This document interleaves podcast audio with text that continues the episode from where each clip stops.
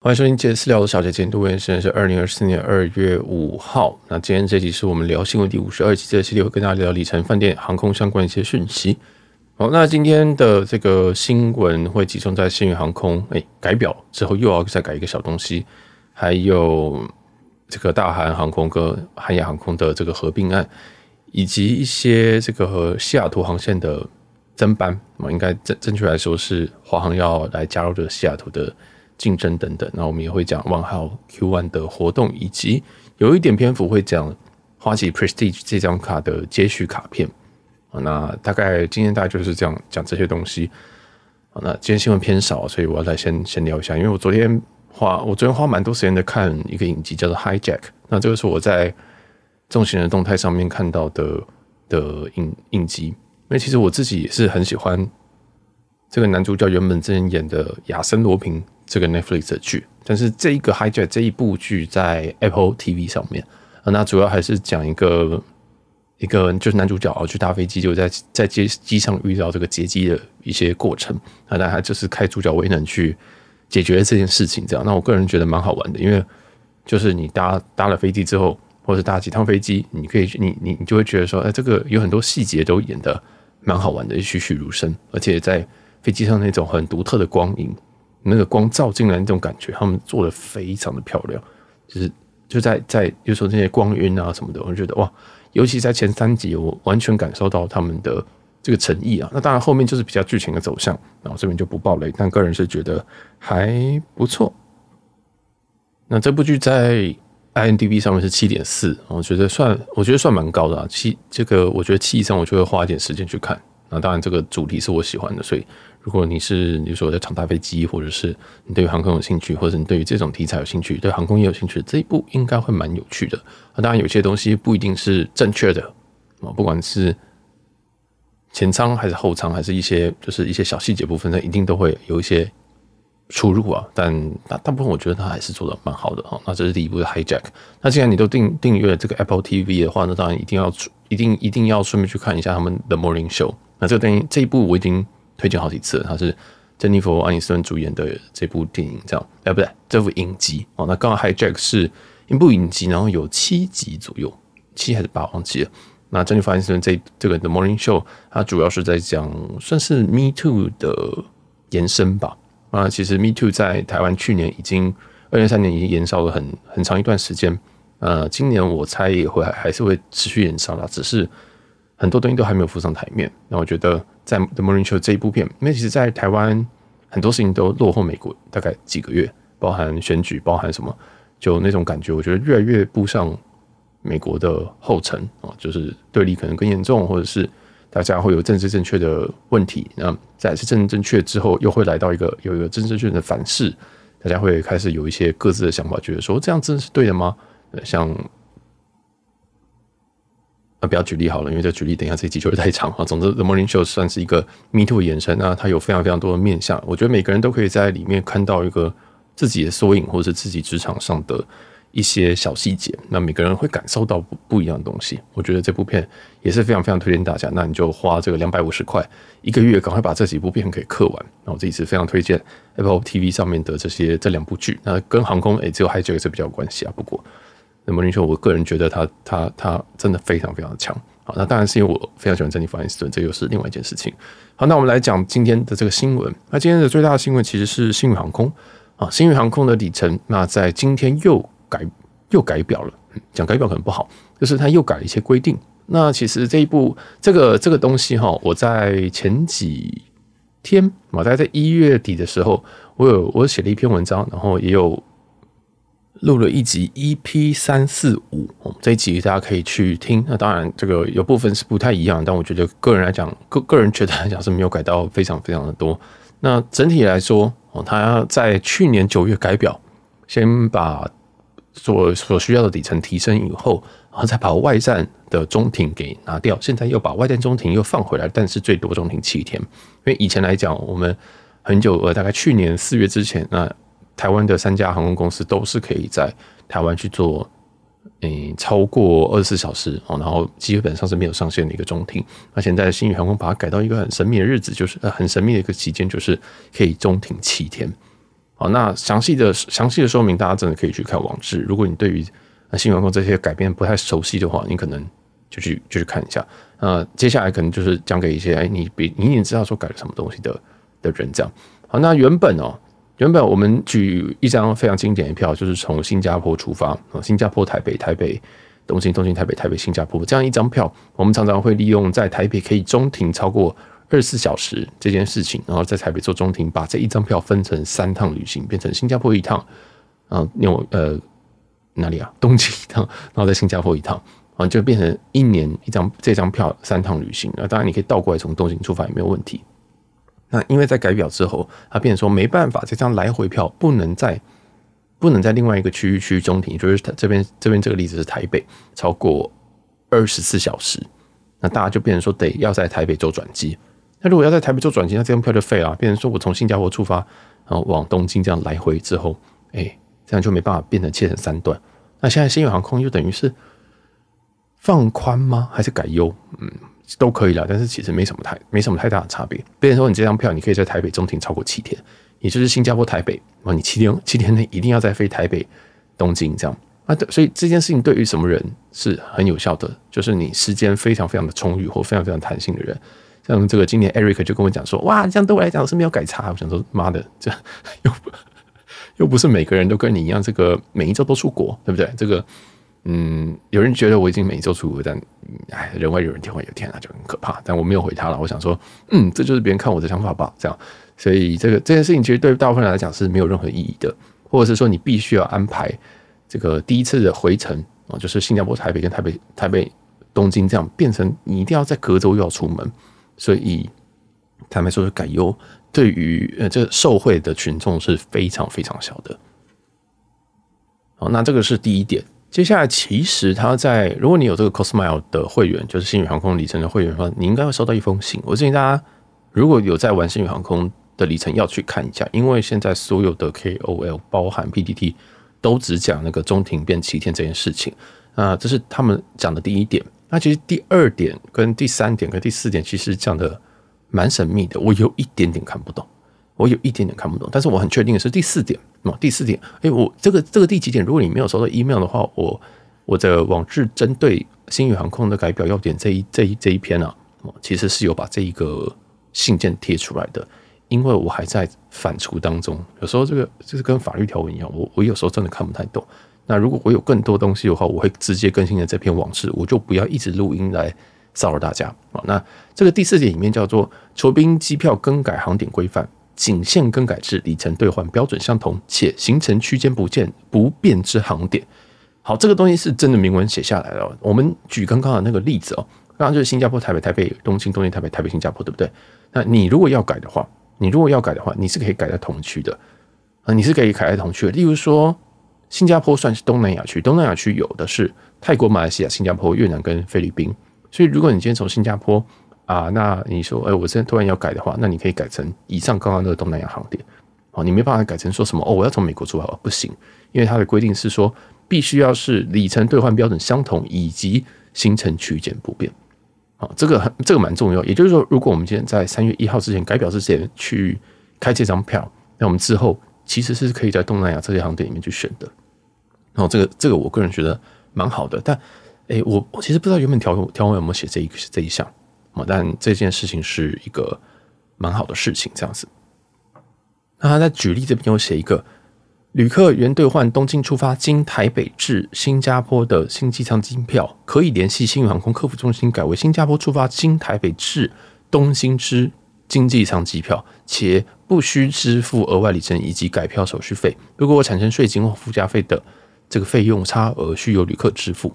好，哎，这个他的例子举得更进阶。我刚刚是想说，哦，只是同区域内互换，它是头尾互换嘞，它是京呃，它是东京台北台北新加坡啊。他说这样子可以完全倒过来变成新加坡台北台北东京的经济舱机票。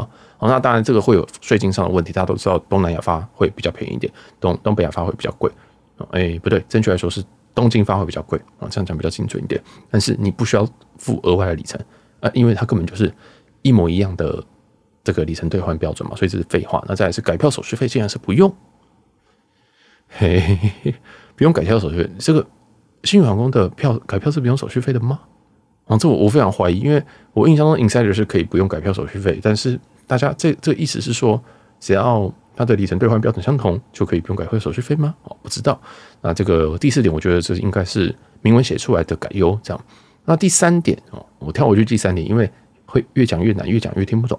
第三点是讲说它这个里程机票那更改舱等的规范啊，更改舱等。那如果因为机机队的调度使用，那造成这个机型的更动，那在维持原里程兑换标准且行程区间不变的情况下，旅客可以联系星宇航空的客服更改舱等。好，那这个他们下面有个举个例哦，他说旅客原兑换东京出发经台北至洛杉矶的头等酬宾机票，那其中台北出发至台北呃台东京出发至台北的这个机型如果没有提供头等舱的话，那将以商务舱去做替换。那如果因因为机队的调度，该航班机型异动致使该航班能提供服务舱头头等服务时候，那旅客可以联系空这个客服，将商务舱改为头等舱，然后不用付任何的这个改票或者是额外里程，但是要付差价。那应该说更正是税金跟附加费。坦白说，他这个举例我完全看不懂，我完全看不懂。也就是说，东京台北，假如说没有提供，他改成没有提供商务舱的机型。那变成不对头，重讲，东京台北如果没有提供头等舱，然后变成会降舱降成商务舱。那于是你这张票就会变成东京台北的商务舱加上台北洛杉矶的头等舱。好，我第一个问题是，这一个如果在原本我们目前的规则二月这个规则下面是是可以换混舱的，啊，是是可以混舱的。还是这我我不太懂，混舱的话里程数会下降，那他这样又又又跟动了，到底是什么意思？我我我实在是跨不。我最后我看了三遍，我最后理解是：如果你今天已经兑换了一张机票，但是它因为机型的更动，嗯，你可以去请打电话跟他讲说，我要换到有头等舱的那一班。很大大懂意思吧？假如说你换了一张头等舱的这个两段票，那其中有一段改掉，那你可以去做更换。但我就想说，这个嗯，好，我真的看不懂他的例子。那所以这封信的第三点，我建议大家去稍微研究一下。哦，那这个就到这边。那他这个第二点，其实就刚刚应该要先讲这个了。那他们把这个所有的航线分成几个区域。嗯，这个这个好像跟大家都差不多。东北亚的话就是日本，东南亚的话就是泰国、马来西亚、新加坡、越南跟菲律宾。中国大陆就是中国大陆包含香港跟澳门。啊，所以是以后会开航北京吗？我不知道，还是上海。但是美洲的就是美国啊，所以说这个就是它分成四大区域：东北、东南亚、中国跟美洲啊，这个相当相当有趣。啊，这个就反正我都附在这个文章的最最后面，大家可以自己去看啊。那这就是新宇航空里程改表的一些细节，听不懂是正常的，去看文章，真的这个听不懂，因为这真的太细，而且有时候我讲比较快，或者是有时候比较口齿不清那，大家。就请多担待。那第二点的话，呃，第二个新闻，我们讲这新宇航空在桃园机场的二航贵宾室即将开幕。那这件事情其实二月一号就已经试营运了。那从二月六号开始会在二航正式的去服务。那这个地方的话，它在这个第一期的登机门旁边，而且它是有头等的区域，也就是说，这个头等的区域是你只能你理论上你只能搭乘头等舱才能才能使用这一块了。好，那。这个我就有点问号，因为这个是代表说它落成了之后，那从台北出发就不会有寰宇通关了吗？因为目前来说，在如果你在买台北出发的头这个头等舱的话，它应该是寰宇直接寰宇通关啊，所以这个我就非常非常的好奇，是不是寰宇通关会拿掉？如果大家有知道这个内容，那再告诉我。啊，那这个它会分成头等舱跟商务舱两大区块。那，哎，这个这个是原本日航的贵宾室。那我个人是觉得它设计的非常的漂亮，它有点像是曼谷的的 Standard 那种那种风格，但是要在要再精品一点，这样讲这样讲有帮助吗？就嗯，会再好看，会有一点点，会比较有沉稳一点的感觉哦。那色调就就嗯，我觉得有一点点跳，但是不会到很太年轻的跳。那它就号称说它是一个莫兰迪色系啊，什么东西大量圆弧。之类之类的，然后商务舱有一百一十六席啊，头等舱诶，他没有写多少，但是你可以去这个单点啊，然后头等舱有些这个独家的单点比如说粥啊，或者是法法式吐司啊等等的一些东西。那我是不知道是是不是又是环环环亚做的啊？如果是环亚做，我真的是蛮佩服他们的，因为这个他们竟然可以提供这么这么这么多层次的料理。我自己其实是对于原本商呃星宇的商务舱贵宾室是不期不待，我进去都不太会去吃东西，我觉得很难吃。但我不知道为什么很多人去拍照啊啊嗯，就偶尔吃偶尔吃一下没有问题。然后重点就是那饮料吧，我一定会拿一点水上机用这样子。那剩下我都觉得呃好像还好哦，那就对。那我希望他的二号贵宾室能够正常一点。那头等舱这边正餐还有嘉义鸡肉饭跟虎咬猪挂包，以及左四神汤排骨汤。牛肉寿喜烧以及蜂黄金豆腐堡，然后还有提额外提供什么照烧鸡肉串、佐芥末美乃滋套餐，然后剩下我不想念了，反正就是很多啦，啊，就是非常非常多。那饮品的部分，他们也是跟 Bar Home 去做合作啊，因为 Bar Home 就是他们自己常那些什么，因为比如说那些饮料都是跟 Bar Home 去做一些，你知道，就请他们设计，有点联名的概念。那 Bar Home 在他的 base 在台南啊，那。我一直很想去 Bar Home 喝，但是一直都进不去，因为我通常都不会预约。很想去 Bar Home，但 anyways 就是讲简单一点，他们新的贵宾室有很多很多单点的。那详细它是怎么单点，会不会像日航的头等跟商务是可以只用 app 点餐哦？这个我我是蛮期待，因为目前看到的是确实是用 app 点，呃，是用手机直接点餐。那我觉得这样会非常非常的棒。呃，我之后如果有体验的话，再跟大家说。那与此同时，其实航新宇的有一些航线，印象中是峴港跟菲律宾的航有一个航线也拉到二航去了。那据那这样子，这些人应该是就可以用这些二航的贵宾室。那至于说，如果你今天是一航 check in，可不可以到二航的贵宾室？其实理论上是一定要可以啊，啊，理论上是一定要可以。但是我有看到有些人分享说是不行啊，但我个人是觉得不可能啊，这个。今天，如果你是你你是有商务舱，或者是你是呃这个会员，你可以进去的，就应该要全就是你全部机场的贵宾室你都要进得去啊，对不对？要不然盖那么大干嘛？所以不知道啊，那也希望大家有体验再跟我说。那当然这边再次呼吁，拜托这个有没有有没有公关找我去啊？啊，没有开玩笑的。好，就这样，下一个新闻我们来讲这个日本。哦，日本正这个正式同意南韩两大航空的并购案，那目前只剩下欧盟跟美国在核准，就这件事情就过了。那这个是很久很久以前的新闻哦。其实大韩航空诶，把这个是算是把韩国买下来吧，反正就是一个并购案这样。那这个他们家就他们南韩其实就只有这两大国航，那旗下还有很多这个廉价航空。那这次的购买案其实会造成一件很很荒谬的事情，就是。那他们就只剩下一个大航空公司。那这件事情其实不是说他想买就买啊，他会有这个反托拉斯的一些问题。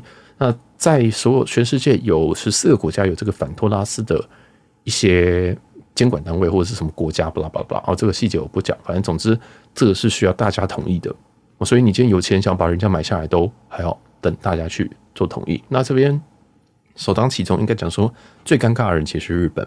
因为日本跟韩国其实他们对飞的这个航线相当相当的多，所以说如果你今天买的话，哎，那你自己，你假如说你今天韩亚有六个航，这个例如说我们随便举个例，但是是错误的，首尔东京可能有一天，假如说是六班，你大韩有六班，韩亚有六班，那你今天买下来，他妈你就变一天十二班了，这个会非常非常的不合理。啊，这个这个你会变成你有拿到过多的航权。啊，所以他们在思考这件事情，那大韩航空。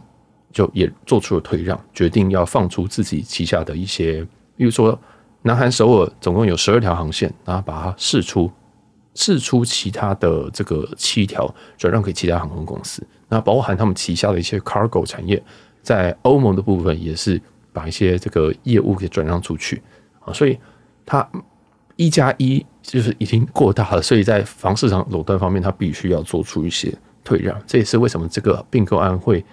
搞这么久的原因，那日本这边同意了，接下来就剩下欧盟跟美国。那欧盟，嗯，欧盟跟美国这两个应该也是要很久了。虽然我是觉得这个新闻是说，哦，这个日本同意，接下来这两个应该会很快。我觉得不会，我觉得还要很久。那这件事情对于旅客来讲，就是哎，大家会蛮常用这个韩亚航空的的，他们应该是钻石吧？哦，他们钻石应该是星盟里面最门槛最低的新盟金卡的一个渠道。所以说，如果这个被吃掉之后，究竟他们会怎么样去搞这个新盟呢？还是说就没有新盟了？未来南韩就没有新盟了？这个我目前还不确定。那如果如果他南韩没有新盟的话，那接下来是这些这个韩亚的钻卡要何去何从？那韩亚钻卡这里，韩亚钻卡是有，我记得好像是有终身的。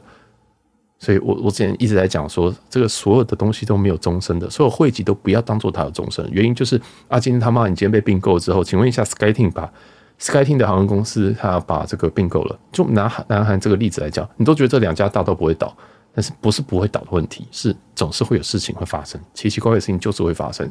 在二零二四年现在过了一一个月，大家都知道每每天都在发生奇怪的事情，所以。没有终身这件事情，那今天这样吃掉之后，请问这个韩亚航空的钻卡会去怎么样？我不知道。好，这个非常非常难说。那总总不可能一家航空公司有两个联盟吧？所以不知道，还是说他们就会想说，那我再成立两家公司，但是这个股东呃，个股股权可能是大韩的。I I don't know，我就觉得呃很神秘啦，哦，很神秘。这个吃下去真的是，这有人想说，这个台湾能够 handle 住三间国际航空吗？目前看起来是没有问题。那现在南韩只剩下一家，日本剩下两家。好，那这个就给大家做一些参考。那下一则新闻是有点想骂人，但是又觉得算了的新闻。那最近华航有公告一个旅客须知啊，就说华航在登机前会想要收集这个旅客体重，那用以来提升载重平衡的精准度。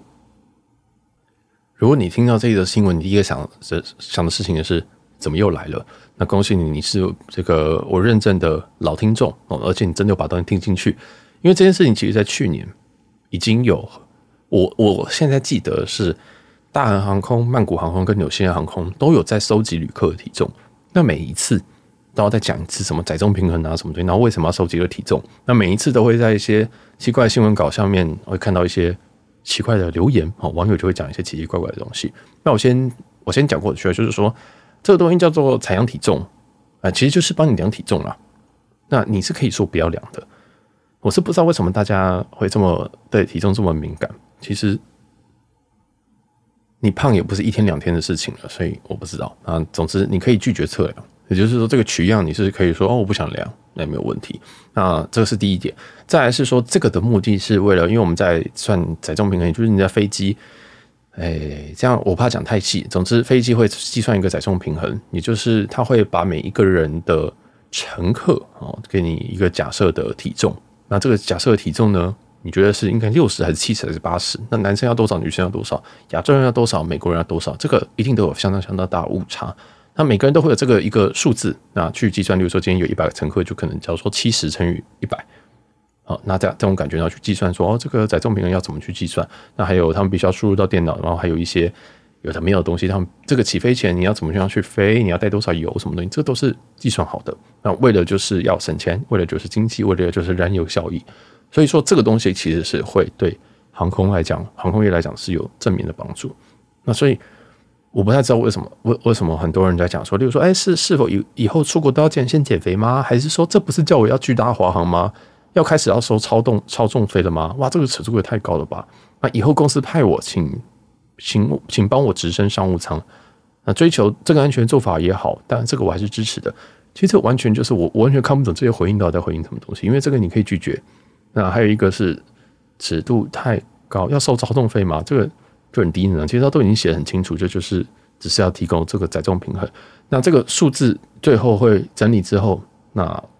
他们会去更新，比如说每个体重，呃，每一个这个旅客，我们应该要估多少比较合理，而且还有一个冬季跟夏季的差别，冬季才会穿比较多或者怎么样子的。好，所以这细这很多细节，但总之这件事情我们已经讲过第三次了。这个新闻我们已经讲过第三次，那因为每一每一次都有一些低能的新闻，不，每次都有一些低能的乡民，不，不对，反正每次都有一些可爱的乡民会觉得说要就是讲一些垃圾话，但他们可能只是想要很有趣，但我觉得。没有非常有趣哦。那目前星宇跟长荣都没有要跟进这件事情，但即使是跟进了，也无所谓哈。我觉得这也是也也也是无所谓。那华航自己也发了一个新闻稿，说这个是不是强制性的，不需要留下任何个人资料。那仅仅需您的手提及所有的随身行李移驾至测量区，那测量结果不会在现场揭示。而传输与远端进行登录，所有的数据都会严加保密，不会做其他用途。我我其实觉得台我我我其实觉得很多人都觉得自己各自很重要，但其实你的各自在网络上都已经早就出来了。你叫什么名字？你叫你的电话、你的 email、你你的 social media 叫什么？甚至乃至于你的体重，这一点都不成，你没有那么重要了啊！这个我我就觉得这个华华航发这个这个这个新闻，想说啊，这东西网络上都有啊。你去去买都买得到。那如果你真的很想了重这个了了解这个载重平衡的话，我在这边贴了一个 podcast 叫做飞航模式，他就花了四分钟讲了一下这个载重平衡。好，那他有 YouTube channel，我把它放在网志这边。好，那再来接下来是华航，又是华航，华航决决定要宣布哦，要在加开一个台北西雅图的一个航线。那这一则新闻是在长荣罢工这个告一个段落之后，嗯，华华航决定要跟达美算是达美一起开吧，因为达美是在六月六号要开台北西雅图的航线，那华航也打算在六月的时候要也要飞西雅图。那目前来讲，应该是每一周五班。那这件事情非就会变得非常非常可怕，因为西雅图在去年或者在甚至在现在这个时间都只有长荣在飞。长荣在去年年底的时候，大概十月左右加了班次，原本他不是七八七去做飞，哎，这条航线你问我就对了。这七八原本是用七八七九跟七八七十去飞一周七班，也就是每天一班啊。我们这边都讲一周几班，一周七班。后来在去年年底的时候加了七七七，所以有这个七七七的机师很开心，总算可以去西雅图，可以去波音工厂玩了。呃，波音工厂我很想去，但一个人去真的觉得怪怪的。不过这个七七他就加了三班的七七七在这边，所以最后变成到现在哦，都是长荣一一周有十班的这个西雅图哦，这个蛮蛮开心的。那在今年我们在在。嗯，达美这边有再加开一个 daily 的航班，是六月六号，六月号开始。那直飞机型是三三零 neo。再来是星宇航空，星宇航空有宣布说八月要开航西雅图。那星那星宇的话，它没有目前没有讲说一周几班，但对星宇的尿性来讲，感觉就是一周三班哦。所以我这边才一周三班，使用的是 A 三五零。再来是今天这一则新闻是华航再开一个一周五班，啊，所以是六月开航，总共是三三五零的一周五班。啊，这样加起来就是一周会有二十五班，超级可怕的。你要想哦，今天现在这个时候是一周十班，但是在这个八月之后会变成一周二十五班，这个航线可以直接乘以二点五，诶，好扯啊，真的是好扯。所以，诶，但其实这个航线的载客量一直都相当相当的不错。那也希望这样子我，我哥可以常回来。没有啦，这个随便啦，就是我可以多去。西雅图玩一下，嗯，这个西雅图我觉得还蛮舒服的，但是舒服归舒服，真的是很贵，那边的物价真的是乘三啊，我还是去贵在台湾就好。好，那这个讲了这个西岸的一些消息之后，最近有一个很有趣的新闻，这是航空迷的一个新闻啊，就台北洛杉矶啊，最近有一个十小时的飞航记录，什么意思呢？就是有一个其实是一个货机，然后它的编号是 B 一八七七三，从台北飞往洛杉矶。这个一一直一直以来，这一个航线的的飞航时间大概可能是十一个小时到十二小时这样。那最近因为啊，呃，新闻说是因为圣婴现象的缘故，所以这边它在十个小时左右就飞到了洛杉矶。那这个创下了这个航线以来有史以来最快的记录。这个东西其实不是台湾在自嗨而已，就是还蛮多在在国外的这种航空迷有在讲这件事情，我觉得非常非常的酷。那原本这一个原本这个新闻呢，其实爆出来的时候，过了几天之后，又被一个七四七的货机给超越，然后还有一台空八三五零给超越，就是那几天呢、啊，那大概那一周，每一每一架飞机都飞特别特别的快，不是说特别的快，因为这个气候哦，就不不班门弄斧了，就在那段时间里面，原本原本十一十二小时航程变成十个小时，可能多个五分钟就飞到了十个小时，哎，你从台北飞十个小时。你还没办法到台北，我这边讲好了，台北伦敦是十六个小时到十七个小时，伦敦台北比较快，是十一到十三啊，十一个半或十二个半左右。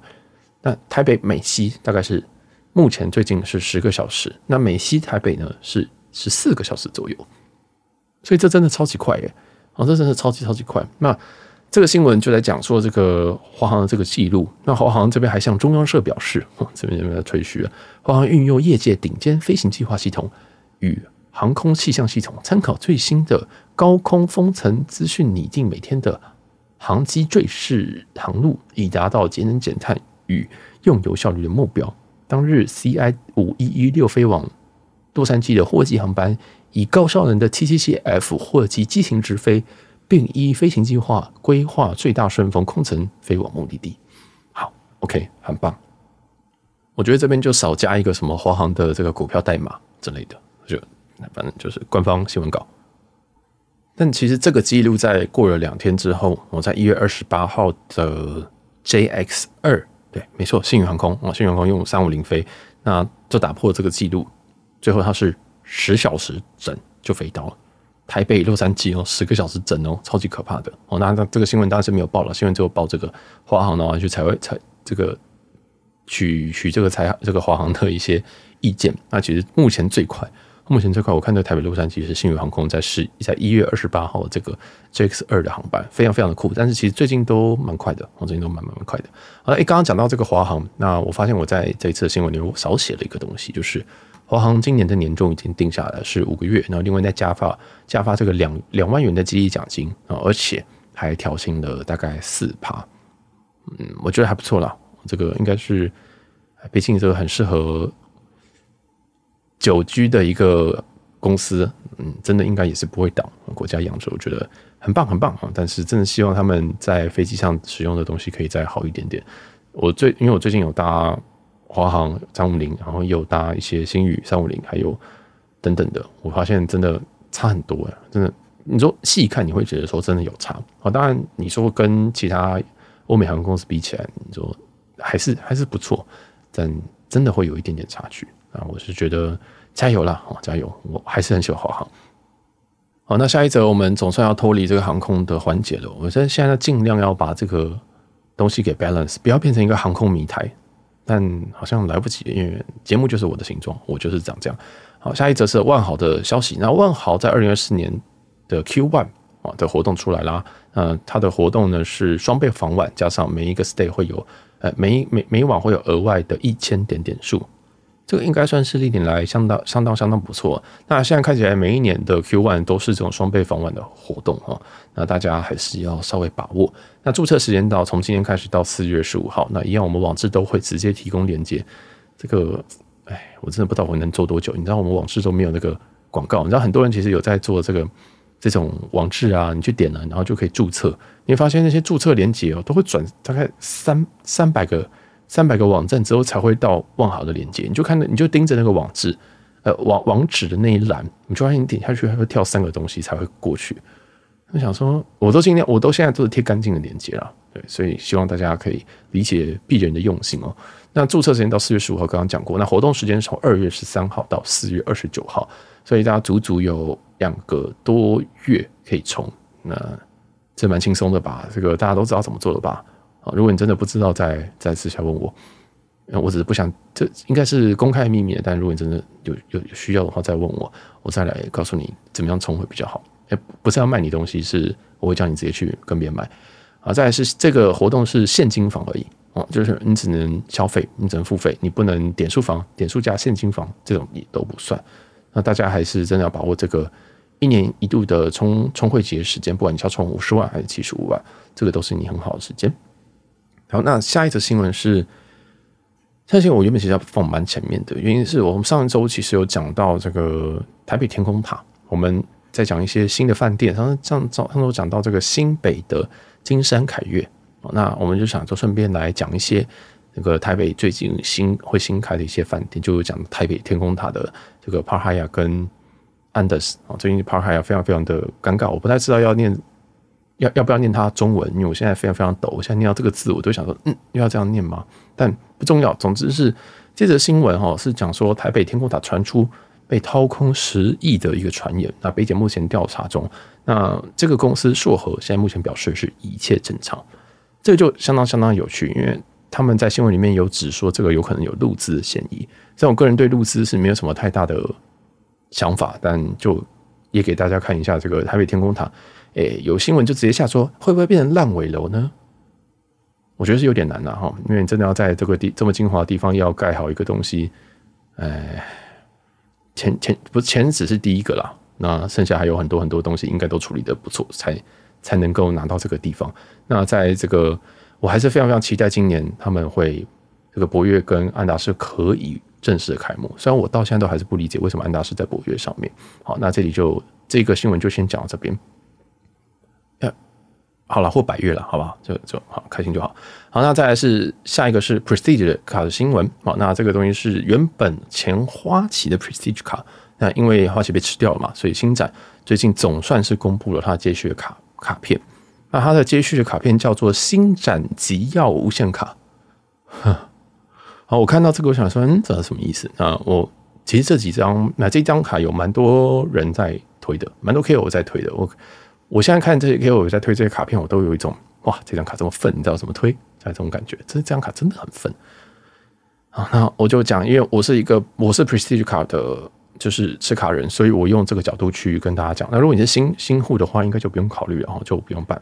那如果你今天现在现在 Prestige 的年费大概是两万四，那这一张卡集耀无限卡，它年费是三万六，所以第一个它的它的这个年费已经直接涨了五成。好，那我们再来讲一些他们的消费是如何回馈。他这边写是这样：国内外消一般消费是五元累积一点活力积分，听不懂对不对？好，那我我这边我先细拆一下，活力积分如果要去兑换这些航空公司的话，是五点活力积分兑换一里，也就是说你五五点的活力积分才能兑换华航华航一里、长虹一里跟亚万一里。那这个东西，我我目前看到是这样，那大家可以再去 confirm 一次。那这这件事情，也就是说，是不是国内外消费都是二十五元一里啊？二十五哎，原本花旗 Prestige 强势的点就是它是十五十五，它是国内十五，国外也是十五，所以它在国内是一个非常非常强大的一张卡片啊。那但是，哎，现在改成二十五二十五，这是跟我开玩笑吗？那这个是这个这个是相当有趣的一件事情。那他还是给了八次的机场接送，里面内含了两次的亚太机场接送，这个是非常值钱的东西。因为如果你去换这个日本的接送，它可能都是用啊 FAR 去啊，会不会有人跟我讲说是是念阿法啦？好，随便啊，听得懂就好。反正就是 Toyota 那台那台那台那台很大的车啊，或者是 Lexus 的 LM 这个系列啊，在日本真的是非常非常划算。如果你今天要去去东京啊或者是什么的地方，那这地方用在这边是准准没有错，我用的是觉得哇，真绝无比啊，非常的非常的赞。再加上这个也很好啊，再来它有机场的贵宾室啊，而且它是每年无限次的贵宾室，这样微微停车，巴拉巴拉巴拉巴拉巴拉，环宇通关哦，环宇通关的话，它是要每消费每晚每满两百万可以享一次，两百万才有一次的环宇通关，而且每年最高还两次，他很怕你刷。我想说，怎么会有人刷这个二十五元一里的卡片刷到四百万呢？我不太懂。那这张卡还有一个比较好的地方是市区免费停车。这个东西就跟新展的飞行卡一样，那飞行卡的年费是三万三呃三千六，但这张这张卡的年费是三万六，结果这个权益是一样的，是当月当月的一般消费满五千块，那次月的周末可以享每天一次，每次最高四小时的免费停车啊，这个其实是我觉得飞行卡新展飞行卡还不错一个地方，如果你在。假日很有停车的需求的话，这个蛮棒的。那它当然也有像是原本 Prestige 卡一些饭店跟餐厅的一些优惠。好，那剩下我就不讲，剩下是什么高这个高铁啊，或者是高尔夫啊，这我不懂。好，那续卡也是九万的活力积分。好，听好是九万。那这个我们等下先跳，我们先跳过这件事情。那它有一个下面有些条文，我建议大家要认真认真去看。尤其如果你是持卡人，在思考说你要不要办这个集耀无限，你要不要这个。因为你会被强迫，我会去，他会寄给你一张集耀无限卡嘛？那你如果年费说你要不要办？我觉得你下面字一定要仔细去看。那当然，我有附上这个官网链接，大家可以直接点过去看。好，那他这个是说，二零二四年三月十六号到六月三十号止，你透过新展爱客服或者是纸本传真的方式，可以将可以将这个累计的活力积分，哦，用三比一的方式转过去。哎，这个其实很好哦。好，那记得这个时间是六月三十号止，所以。到六月三十号之前，我是建议大家要逃跑。为什么？大家还记得我刚刚说，如果活力积分是活力积分这个东西是几比几？是五比一，是五比一。原本新展的活力积分是五比一，所以你拿了这个 Prestige 卡，你在六月底之前，你是有一个优惠的三比一的兑换。而且大家也知道，现在华航的里程非常非常的难拿，那长荣里程它市价蛮高的，虽然跟华航差不多哦，但是它的这个华这个。长荣是比较比较很多人在流通，那在六月底之后呢，就会恢复到五比一。所以这等于是说你在六月底之前要逃跑这件事情。好，那再下一个是跟机场接送有关的，说二零二四年新展机要无限卡的免费机场接送以及机场外围停车还有机场贵宾室使用计使用次数计算，自新卡开卡日到这个二零二四年的十二月三十一号止。那日后年度计算区间就是从每年的一月一号到十二月三十一号。我我知道我在念完绝对没有人听得懂，但其实我也看不太懂。哦，那我的理解是说，诶，你今年二二零二四年你拿到这张新的卡，那你的机场接送呢，诶，就会算到今年的年底而已。那明年就是从一月一号开始计这样计算。好，所以呵呵好，OK，好，那再来第有一个我昨天跳过，我直接讲到第四点。第四点是三月十六号起，持卡人满一年。持卡人满一年之后，那他续卡也是九万九万点。好，那这个也是非常非常有趣。然后这个年费是三万六。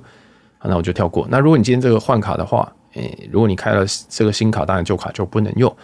而且如果你今天开了卡了之后，就使用就使用新的这个活力积分喽。哦，就使用这新就会直接套用到新的活力积分。但其实你旧的点数应该也都是直接累积到活力积分去了啊。那这个 Prestige 卡最，如果你没有要开卡的话，你只能使用到六月底。所以大家可以考虑一下自己要不要去转。那其实你你现在这个年费啊，假如说像我应该是十一月缴年费，所以我这张我应该会拿到一张新的卡。那那张卡如果我打算不缴年费的话，等下一年不缴年费的话，我应该是可以用到十月底这样子这种概念。那他也有给一个优惠哦，例如说你如果你原本有 Prestige 卡的话，那我们第一年的这个新展机要无限卡首年优惠年费也是两万四。但你要到第二次要缴年费的时候，才要到三万六，我这个稍微合理一点。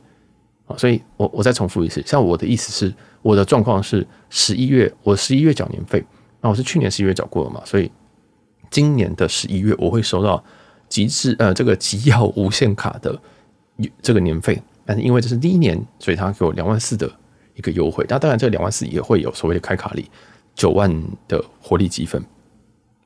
那我下一次收年费呢，就会在二零二五年，也就是明年的十一月。这时候你的年费就会是三万六了哦。所以讲简单一点，如果你你今年收到年费会是两万四，明年收到年费会是三万六，那都会拿到所谓的九万的活力积分。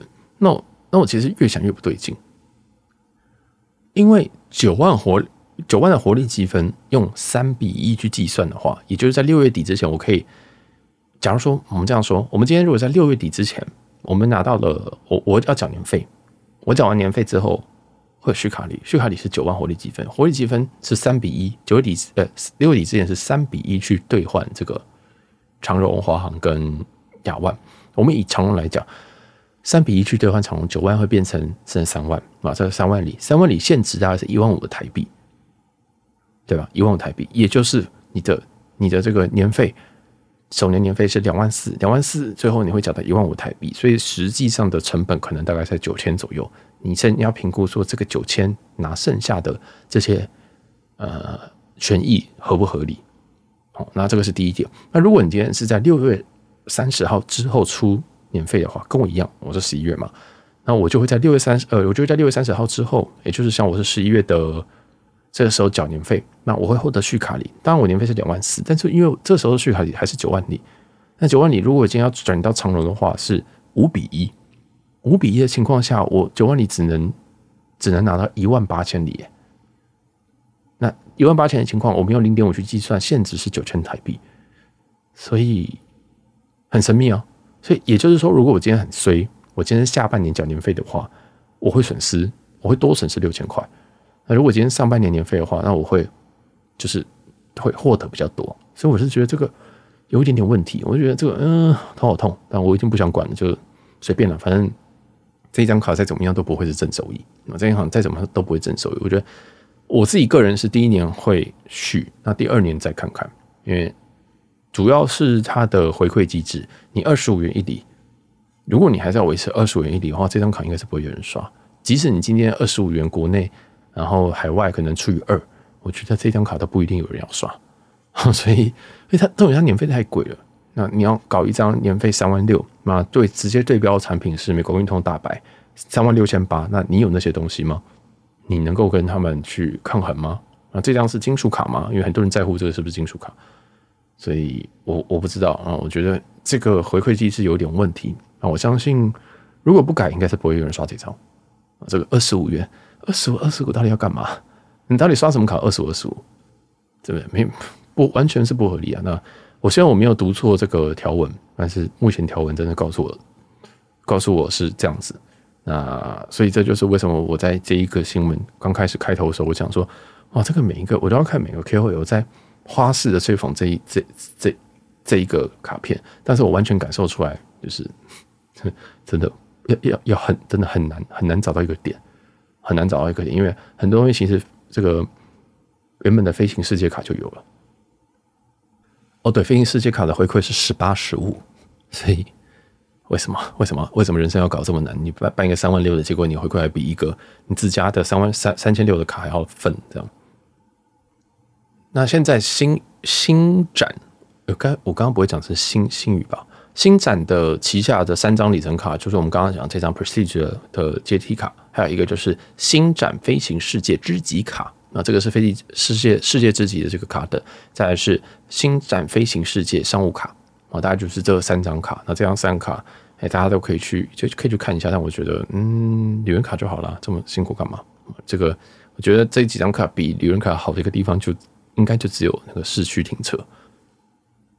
那原本 Prestige 的这个卡等其实也是世界知己卡，那在变成新展的这一张，这张卡到底是什么？我再念，我再我再来看，再来念一次，极耀无限卡，它等于是降等的。所以我不知道，我我我不知道怎么说啊，就降等了，但是咖啡变贵了，嗯，很棒。好，那我们就结束这个新展的这个新闻，啊讲下一下一个是泰国航空，然后泰国航空最近控告了一名在脸书上抱怨转降的一个乘客，特有个性的，然后他这个机师是在网络上亲自的说明，那讲简单一点，是一月二十八号这一架原本是从 BKK 要往墨尔本的一个航班。啊，因为各种意外，然后还有这个不是意外，对不起，是墨尔本的能见度比较低啊，大雾非常的多，所以原本在墨尔本想说尝试要落地，结果没落成功，后来转降雪梨。那这件事情就被一个人在网络上抨击哦，而且讲了蛮多奇奇怪怪的话，例如说，哎呀，这个是哦，机长怎么会没有带够燃油呢？或者是。这个在跟 ATC 是不是因为韩这个是不是因为这个泰国人的英文比较差，所以沟通的比较不好呢？然后又很不果断，所以最后这个盘旋之后啊，决定转降雪梨这样。那这件事情呢，就被泰国航空是直接直接告他们啊，直接直接告这一位乘客在网络上在 Facebook 上发文的这个乘客。那这件事情就非常非常多人在讨论。那这个机有一名机师啊，有一名机师就。在网络上澄清一个状况，但实际上这名机师到底是不是当班的机师，我不太确定，因为这个新闻是没有讲清楚。那这个这个机师他是有一个二十一万粉丝页的一个 Facebook 的小网红啦，应该这样说。那他就解释说，墨尔本当天的能见度非常非常的差，而且是小于两百公尺。那同一时间也有一些航空公司是被改道的哦，并不是并并不是说只有他们降不下去。那其实我这个。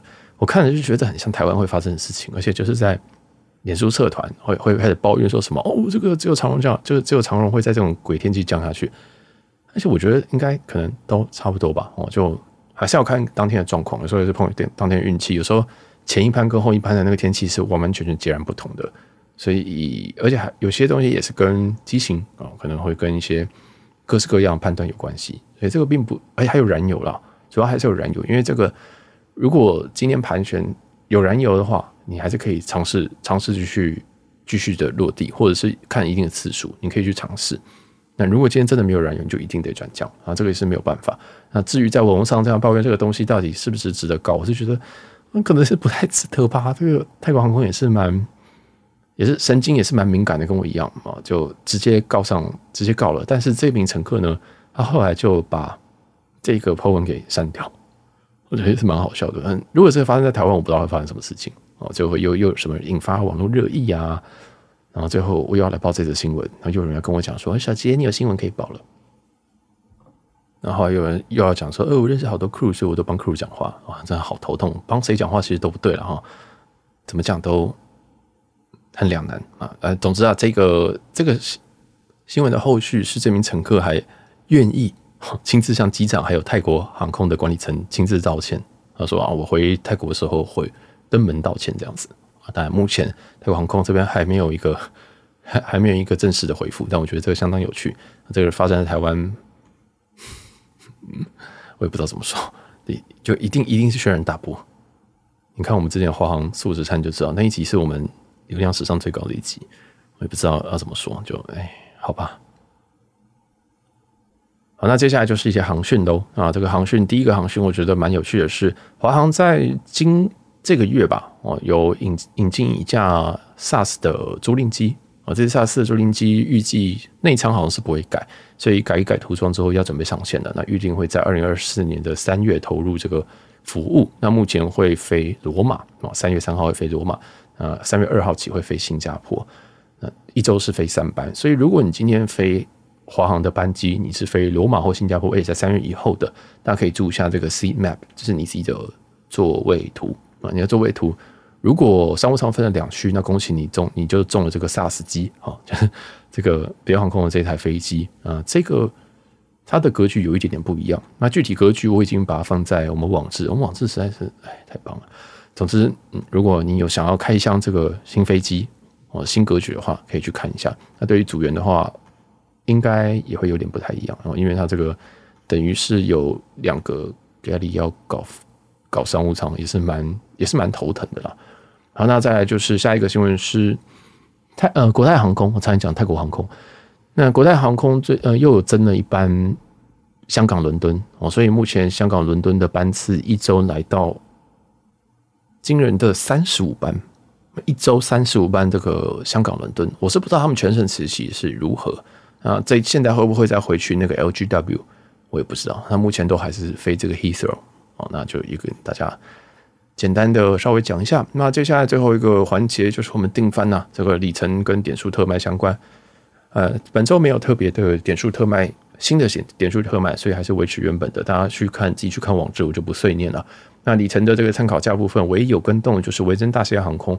我觉得维珍大西洋航空好像最近又有稍微的贵一点点。如果你要去买维珍大西洋航空的话，现在应该会是零点四起跳哦，因为去年年底，呃，大家应该是可以买到零点三六，但现在应该是没有办法了，所以大家可以去这个稍微。注意一下啊！所以这些东西我们每一周都会在网志去做更新。我们很认真清这个告诉大家这些市价，希望大家不要买贵啊，希望大家也不要被诈骗啊。我们会用不同颜色标记跟上周不一样的东西啊，这样会大家会比较好看。就也是为了方便那些每一周其实都有在看我们网志的这些少数族群啊，真的这这个流量我真的有点头疼。不过我们最后再说啊。最后是这个旅游的一些小提醒。第一件事情是。这两天，二月五号跟二月六号，关东的大雪，那这个大雪是非常非常的可怕，所以大家还是要注意一下航班的动态。应该是关东很多的飞机都有取消，尤其国内线取消非常非常的多。呃，好像有一架 JL 九九直接改改失败，然后直接改到隔天的 JL 九六的时间，我也不知道这算亏还是算赚。总之，还是老话一句啊，你在这种天气啊，尤其他们又说这是肾阴年，所以。这个不变钱，我真的还是就不管有没有罢工，都还是建议大家稍微稍微买一下，保个平安哦。那不用买的太高，就是两三百块那个就差不多了。那讲到罢工，这个芬兰航空最近还是有罢工，我就已经讲了好几周。为什么呢？是我我也不知道，我就讲了，后来后来就发现说，哎，我有个听众刚刚好，他就搭芬兰航空啊，刚好就搭芬兰航空，而且他还说他差了一天，他就要被罢工到。所以，哎，有时候真的有听有保，有听有保佑了，大家还是要认真把每一个小细节听完。啊，再来是日本航空在二月上，呃，二月份啊，在机上网络呢，现在是全面免费。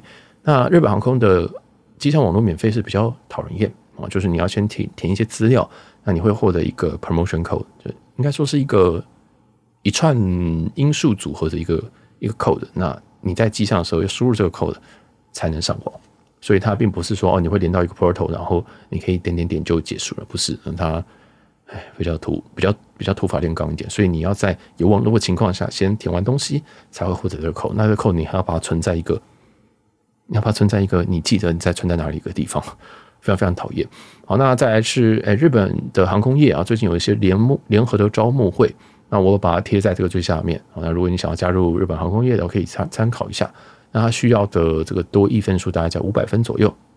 那日本日文大概是要在 N two 以上，所以这个也是给大家做个参考。那国泰航空的空服最近也在招募啊，它这个 base 在台北啊，因为我们算是 base 台北台嘛，所以这个都是讲这个 base 在台湾的一些航空业招募。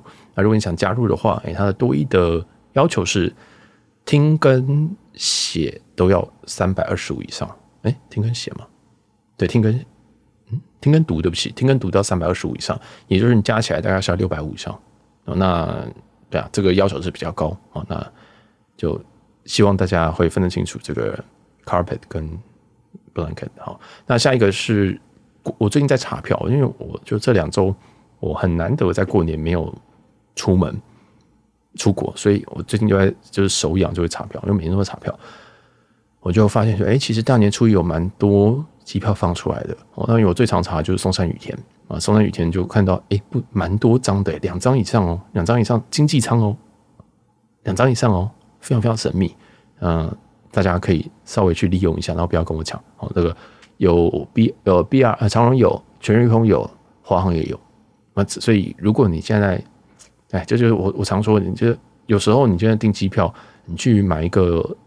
过年期间三万块的，有时候不如等 last minute。如果你跟我一样，这弹性高、心脏大的话，你就可以这样做，那就会捡到一些便宜。因为这个你现在用里程去兑换，大概不应该是九千左右吧，加里程成本在九千左右，你就可以换到来回的经济舱了，何乐不为？对不对？而且现在这么多人在卖里程，这么多人在卖，不管是 AC 啊、AS 啊什么的，啊还有 VS，你都可以用非常非常便宜的价格。所以，其实我我。我觉得节目都希望帮大家省钱，所以提供大家更多更多的资料。不希望大家买贵，不希望大家去买了三万块的经济舱，然后跟我讲说：“小杰，为什么你可以出国？为什么你可以搭商务舱？商务舱不是这一趟有五万块吗？但你的五万块跟我五万块可能就是我，我只是比较会精打细算，还有我比较勤奋的在查这些票，所以有时候只是落差就是就是会造成差距。”那节目就是想要弭平这些东西。那我这个在前几天的集数里面有讲了，就是这种东西要不要把它当做商业化，那是一门学问啊，那是一门学问。我不知道在那里面有没有讲清楚，就是说，其实你真的要商业化，你要找到客人又是另外一门学问。你觉得代购很赚，但是你要找到到愿意买这些精品的人，那这个你要你要有一些信誉，你要嗯不对，信用跟名誉哦，简称信誉，你要有些这些东西。啊，你才能找到商，你才能找到客人，这件事情是最难的。就像 B 节目，你今天要录一个音，你说哦，欢迎收听解释聊，这个是什么什么新闻，根本就没有人要听哎。然后从零要做到一，嗯，听起来又很怪。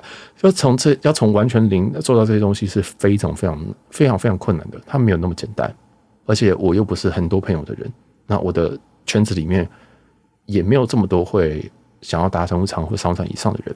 所以其实这都不太简单，我是希望大家有一点点同理啊，而且你会听，一定有会喜欢的东西，那大家就彼此好好支持一下，就这样子大家做才会开心。坦白说是这样，你我我开心，大家就我开心，你开心，那大家听了都开心。那如果如果有什么不喜欢的东西，当然也可以很就是理性的提出来，那我会尽量去去改善，包含说你想要听更多饭店，因为我我很常知道说有人在听我节目的时候。朋友啊，我就问说：“那你比较喜欢听什么东西？”那有人喜欢听这个，有人喜欢听那个，那我就会去稍微平均一下。因为在后台里面真的看到数据非常非常的、非常非常的写实。我知道像新闻很多人愿意听，所以我必须要把很重要的东西放在新闻里面。那其他东西到底航空开箱有没有人想看？还有饭店开箱有没有人想听？那看饭店开箱要要带多一点资讯，例如说附近的周边景点。还是说交通比较重要，还是说这间饭店的细节比较重要？其实我最近认识很多人，每个人在乎的不一样，所以大家可以可以可以告诉我，那我尽量用不同的方式，或者是呃尽我所能的去满足大家。所以我从来我今天有一个听众就跟我讲说，其实我其实我没有在情绪勒索人，我反而是被观众情绪勒索，因为我非常非常希望能够满足愿意听的人。然后看你们想获得什么东西，那我就我尽我所能就把它加进去。当然我不会勉强到说什么哦，我我我要我要花很大很大的力气。但其实这个东西都需要花费心力的。那也很感谢所有人支持。那今天有一个抖内啊，这个抖内是非常非常大额的一个抖内，我觉得啦，那我来念一下，这个是来自 Tommy 的斗内。那他说：“嗨，小杰，感谢你无私分享许多实用资讯。Podcast 的形式较难立即得到听众的回馈，难免自我怀疑。希望提供一些实质的努力，让我们感觉到并不孤单，有动力持续创作优质的内容。加油！好，非常非常谢谢汤米因为呃，确确确实，这个做节目的过程当中，我会不断的在怀疑，不断的在调整。那这些调整有没有依据，或者是还是只是我心情的浮动造成的这些调整，我都不知道。所以我非常，我每我很常很常会说，大家要给我回馈。那这个是真的，因为我们真的不知道，我没有，我没有那么大的一个勇气告诉自己说啊，这个东西就是对的啊，这个我们做做做的东西就是对的。我们试我们试图这样想一想，你去听，你有听到别台在做这些东西吗？那你有没有听到说别台做的这些东西，或者是在做这些东西的网，你所谓的网红跟 KOL 们，他们的他们最后求生是靠这个东西做求生吗？那他们求生是靠什么东西做求生？他们是靠消息，还是靠卖饭店、卖房，还是靠团购，还是什么？你会发现说，你真的要在 provide 内容的同时，你要靠这个东西认真的做下去，是相当相当的辛苦的。那我也不太喜欢一直说，哎，大家要懂那个，大家要订阅那个东西，对我来讲是有一个很莫大的支持。但最后，我还是要找到一个平衡点，去去让我可以好好的生活。哦，我我不是我不是含着金汤匙出生的人，但我我必须要对我每天的生活去做负责。我要画，我要我要这样出国，我要产生这样的东西。你能够想象这些东西？有知识是知识，但我都算单价给你看了，它还是要有一定的收入。那不管今天是做什么东西，我都要变出这些东西，我才能 provide 这种东西，这种分享给你。而且你自己想想看，有多少人愿意这样子分享？有多少人愿意把自己的生财工具，或者是潜在的生财工具，告诉大家？这个没有，不是，不是一个很，其实没有人，我觉得不太，我觉得正常人不会这样做。而且我今天跟你讲的，就是说过年有很多里程票，有人就会去查，查了就开掉。那其实你也是压缩我的生存空间。所以就像我在前一集讲的，如果你真的觉得大节目的很多东西都不错，那大家再欢迎大家提出你觉得可以改善的东西。那如果是我的听众，就是我听众；不是我的听众，就不是我听众。我自己知道我是个小众人，我是个小众人，小众的个性，小众的意见，然后讲这么小众的东西，虽然做很多努力，但是努力并不是一定会获得成果。所以这并不是情绪勒索，这只是对自己的要求。没有人要求我做节目，没有人要求我报新闻，没有人要求我写网址，没有人要求我还要写饭店 review，然后还要照片。大家记得，我每次出国，我都是搬来，我是把整个录音室搬出去。而且不要忘记，我拍那些照片，我要摆，我我还要我还要拿单眼，我还有镜头，我还有我的电脑，所以我每一次都是带我所有工作给吸出去。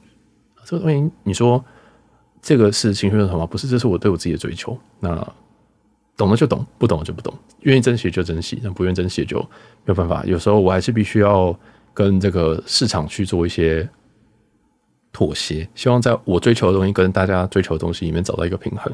那我坦白说，我不觉得我随波逐流。我现在我觉得，我觉得我我不会觉得你你听到这些东西，你会觉得我在随波逐流，我就不太懂。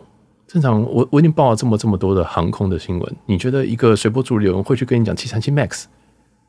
你你跟我开玩笑吧？啊，你觉得一个随波逐流人会去问长呃长隆机师罢工，然后你就会去问机师的意见？不是诶，随波逐流不会这样，随波逐流就直接跟大妈说他们为什么要罢工？诶。然后既然要随波逐流，我就去骂那个华华航素食餐那个那个低能儿，然后我就说，我也把他抹成网红就好了。贺龙叶秀那都一样啊，我就照着顺风骂就好了。